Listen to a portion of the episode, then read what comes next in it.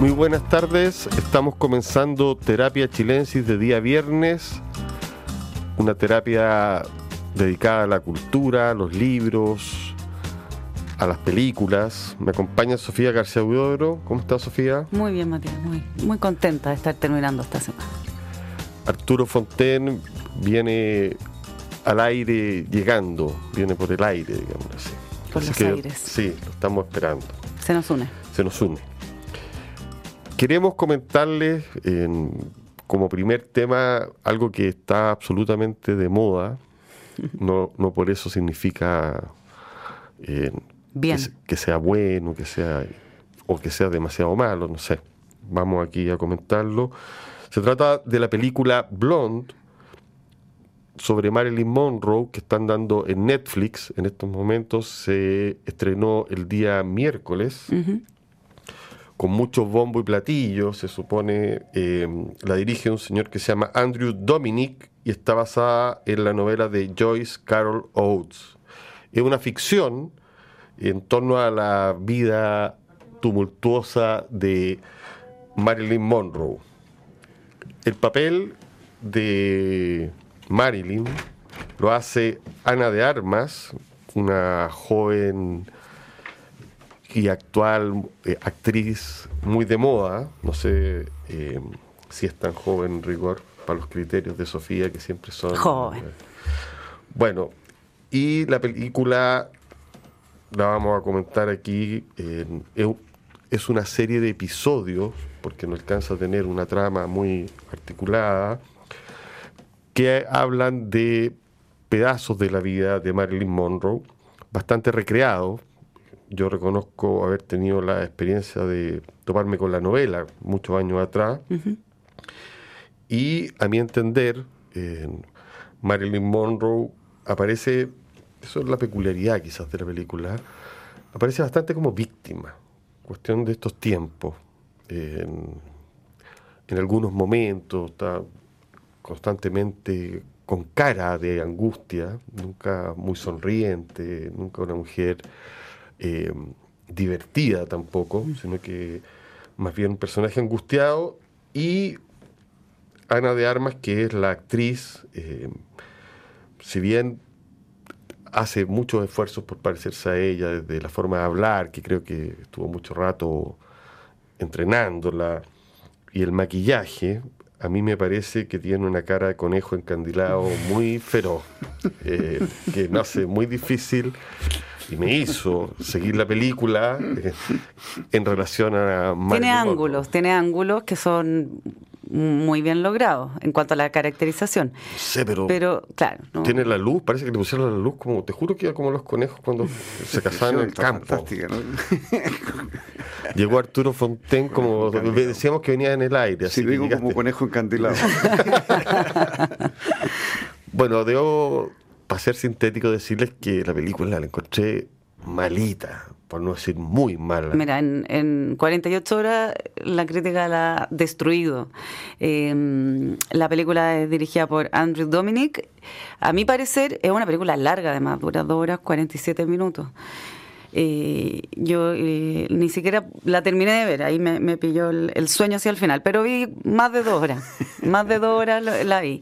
Y, y, es difícil de ver, la verdad es que es eh, sufriente en todo momento, no hay pausa, no hay respiro, no hay sonrisa, no hay aire, es un puro eh, sufrimiento, una angustia, y también filmada de una manera que a mi parecer es eh, pretenciosa son estos eh, retazos de recuerdo, se mezclan imágenes en blanco y negro y en colores de manera aleatoria, no, no es que alguna represente el pasado y otra el presente, sino que eh, es como un, collage eh, donde Marilyn está siempre en un estado alterado, lunático, nunca, nunca está en sí misma, jamás pero tampoco, y eso me, me, llama la atención, aparece como tomando pastillas, ni tan curada, o sea...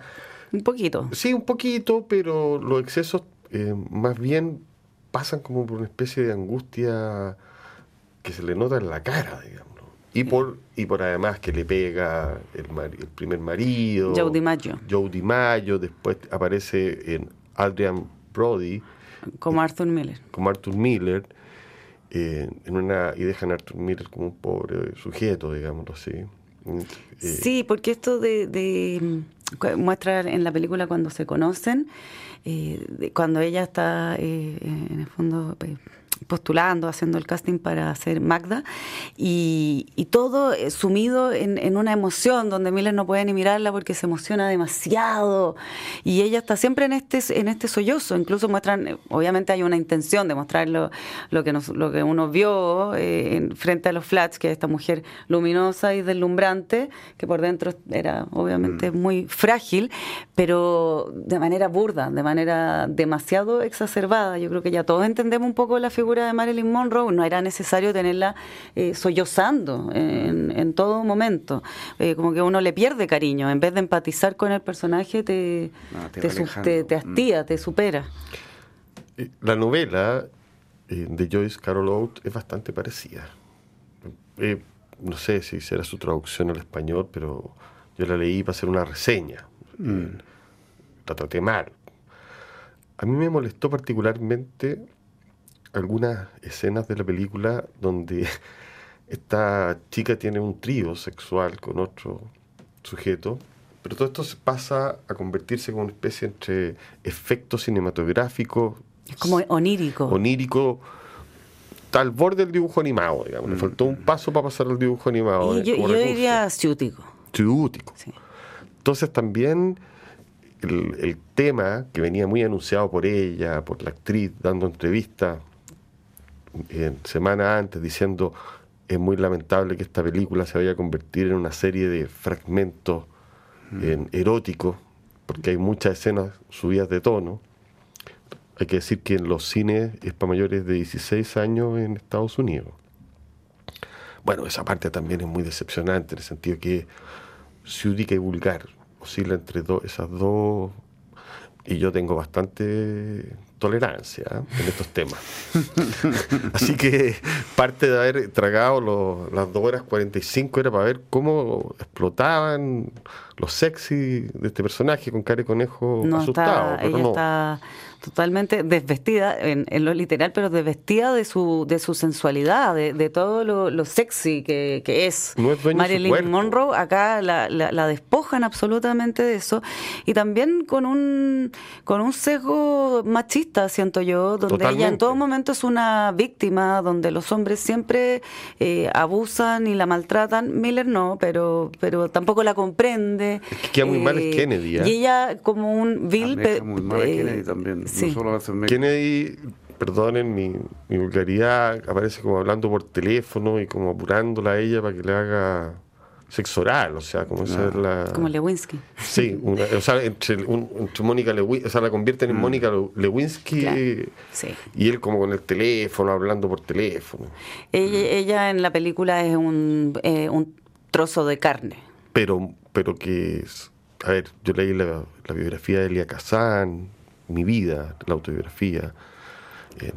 también algunas biografías de Marilyn Monroe, donde, por supuesto, un sujeto muy ser humano, quebrado y todo, pero tuvo momentos también de felicidad. Se tiene bueno, tuvo momentos de gloria. Euforia. Se tiene que haber divertido en algún momento. Significado algo para ella el éxito, ¿no? Por supuesto. Eh, no, acá es una víctima. Fue acogida incluso, digámoslo, de manera bastante cínica por la gente del Actor Studio en algún momento. Sí, claro. Aquí aparece eso.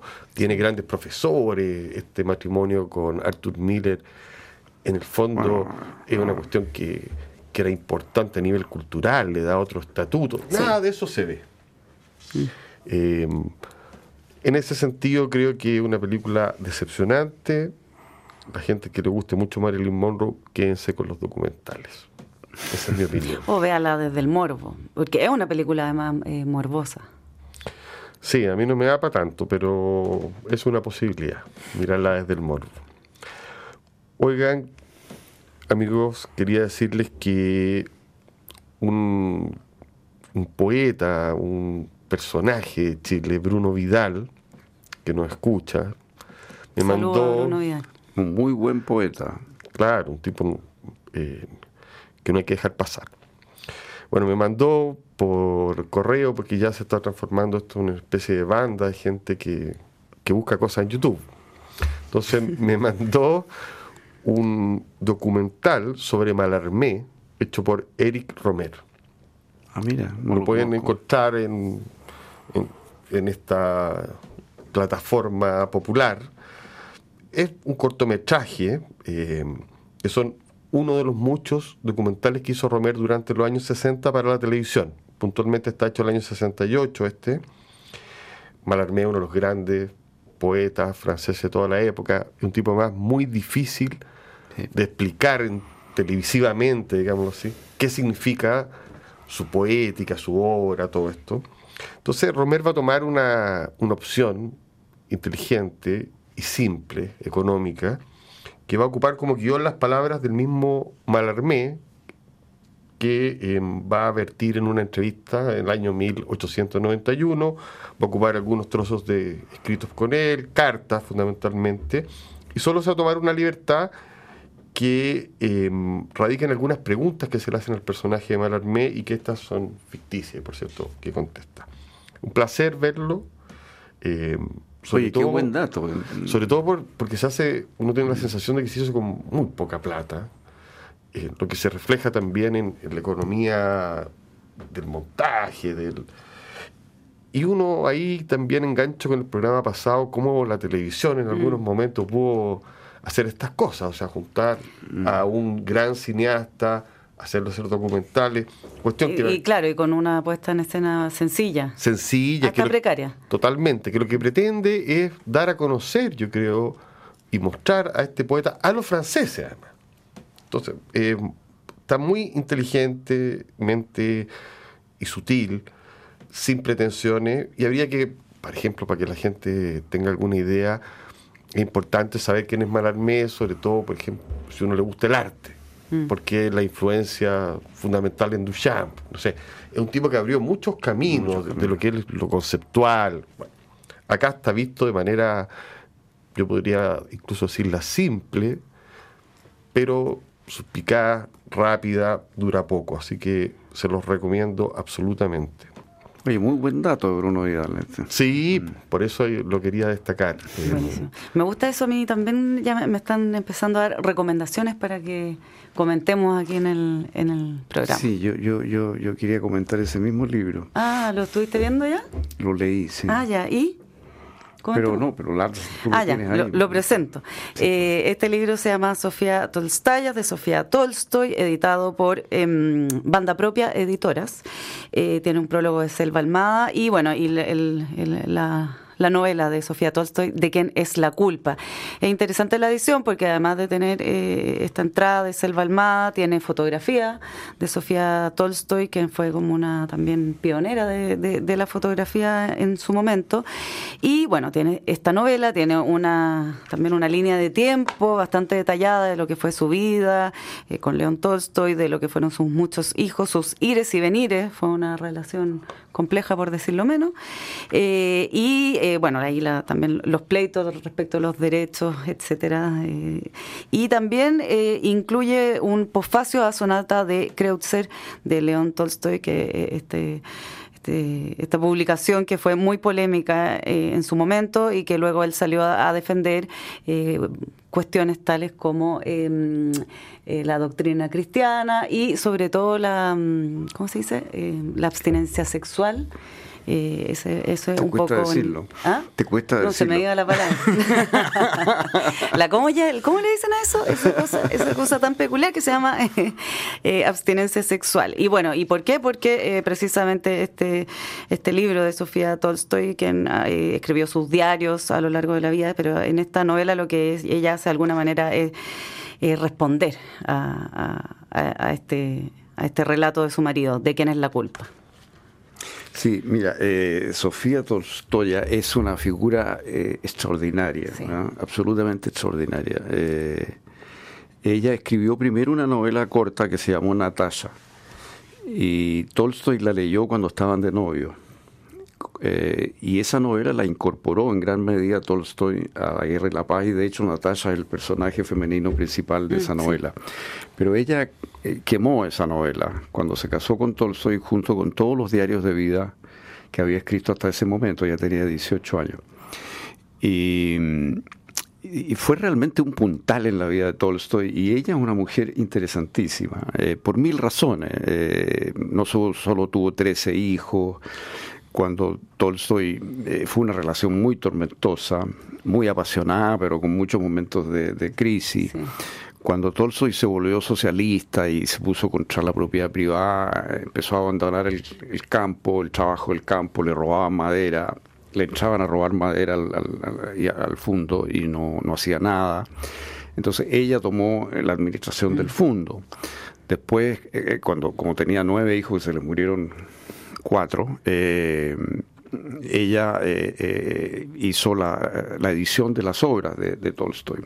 Antes de eso, ella, por ejemplo, copió a mano seis veces la Guerra de la Paz entera, sí, editándola, no, corrigiéndola. Era una mujer muy culta, muy literaria.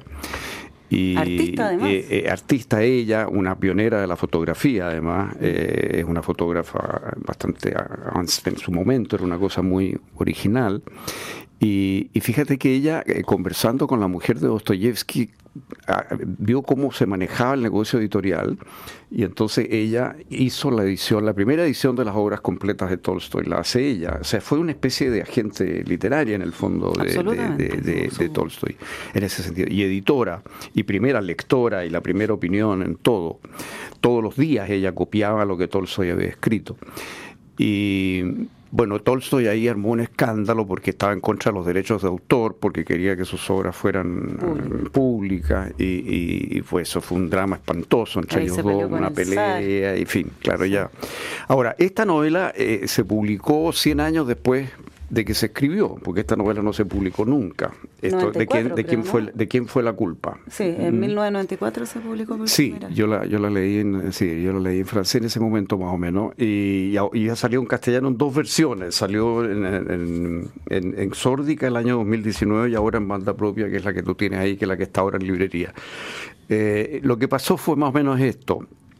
Tolstoy publicó eh, eh, la sonata Kreuzberg, la, la, mm. esa novela, que es una novela de un femicidio sí. y está en la voz de quien asesina a su mujer por, por celos. celos sí, sí. Y esto molestó muchísimo a Sofía, eh, le molestó mucho la forma en que aparecía la mujer, la forma en que aparecía el, el, el, marido celoso. Es ella que tiene un amor que no queda muy claro si es real o imaginario con un músico, con un violinista, ese es más o menos el tema. Y el marido entonces eh, eh, la mata a ella y se le escapa el, músico.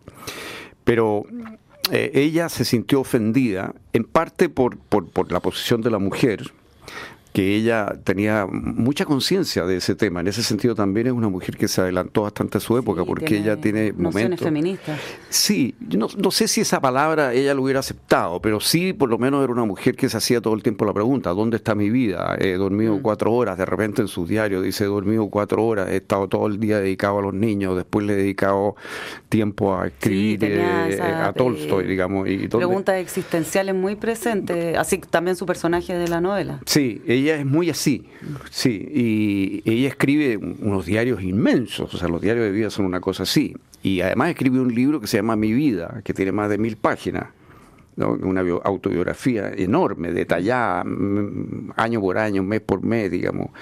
Eh, donde ella Tolstoy que... le gustaban los libros largos. ¿eh? Sí, sí, sí, sí. No, claro. Se hacían el tiempo para escribir. Sí, sí, sí, Pero también tiene cosas cortas, tiene un poco de todo. Pero no, sí, pero la Guerra de la Paz es una cosa sí. inmensa y maravillosa. Pero eh, era una mujer muy, muy especial. Entonces, ¿qué pasó? Ella le molestó mucho esta novela.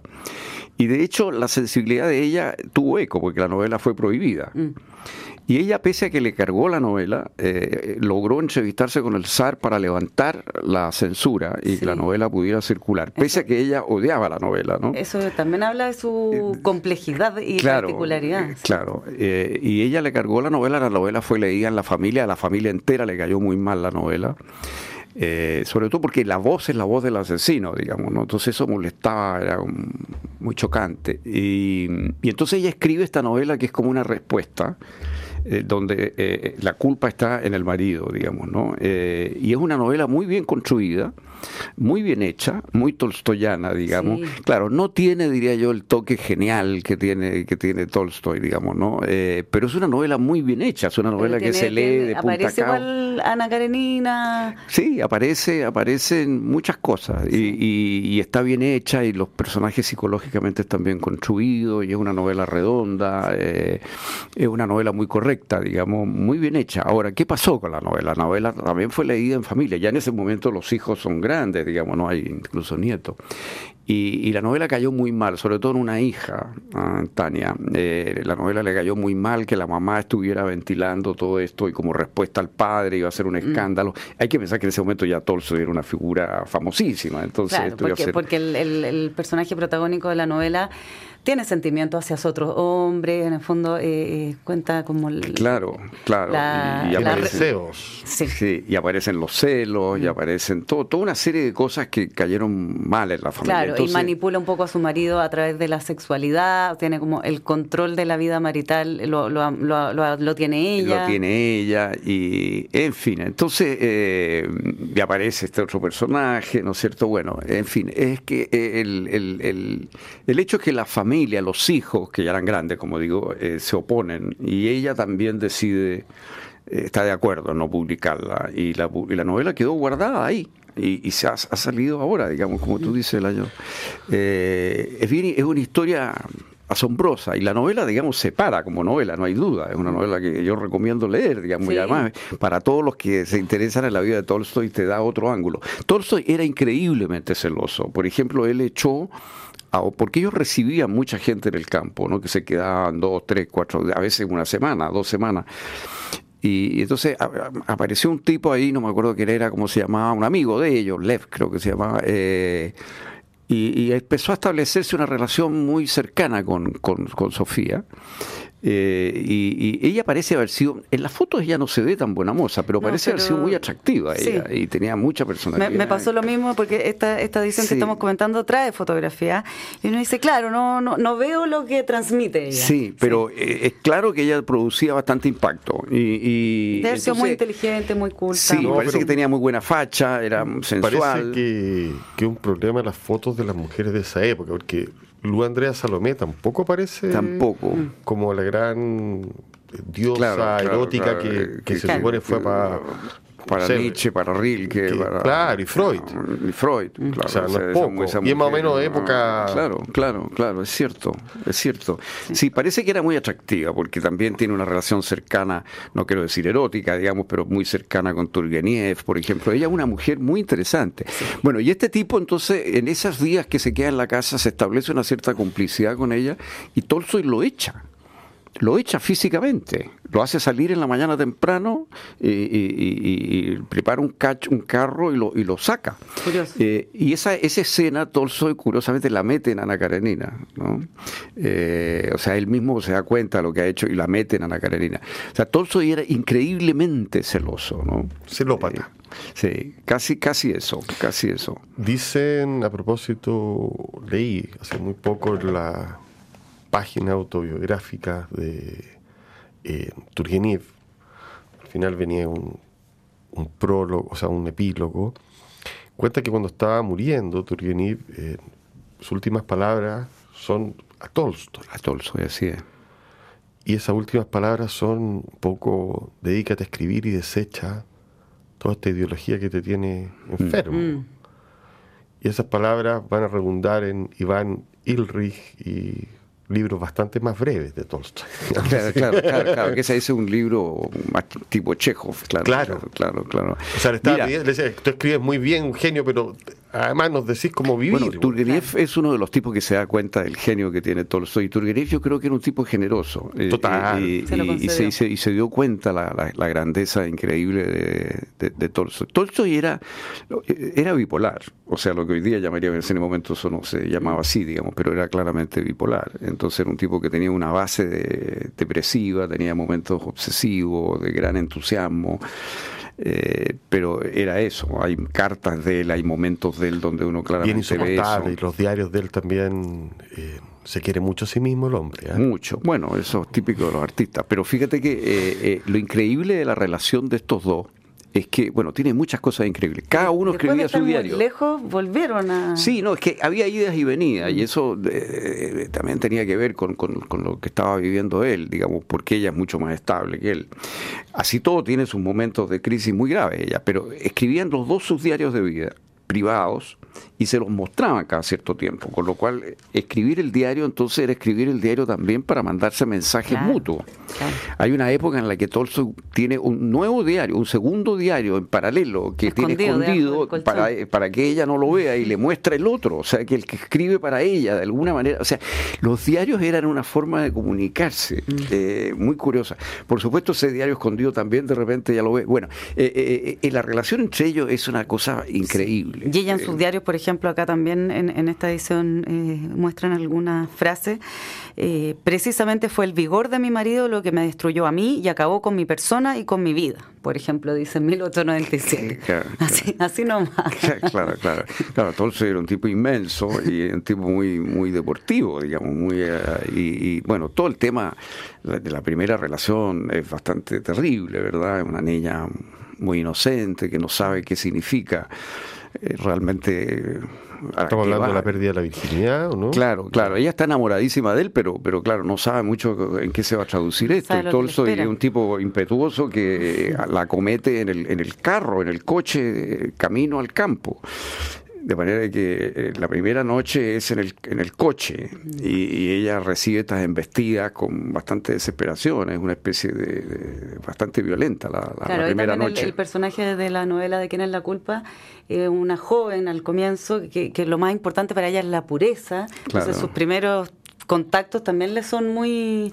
Claro, bueno, parte de la rabia que, que suscita la novela es que esta palabra que a ti te, te costó tanto Abstinencia. pronunciar, abstinencia sexual, eh, a ella le parecía una hipocresía absoluta en Tolstoy. Y, y de hecho hay un momento en que Tolstoy dice, eh, si yo si, si- si tuviéramos ahora un hijo sería una vergüenza, porque ya salió la novela donde él aparece predicando la abstinencia sexual y, y está tan con miedo de tener un nuevo hijo, que, que, que, que, que mostraría un poco su contradicción, porque él era un tipo contradictorio en esto, eh, O sea, como en muchas cosas. sí. digamos, ¿no?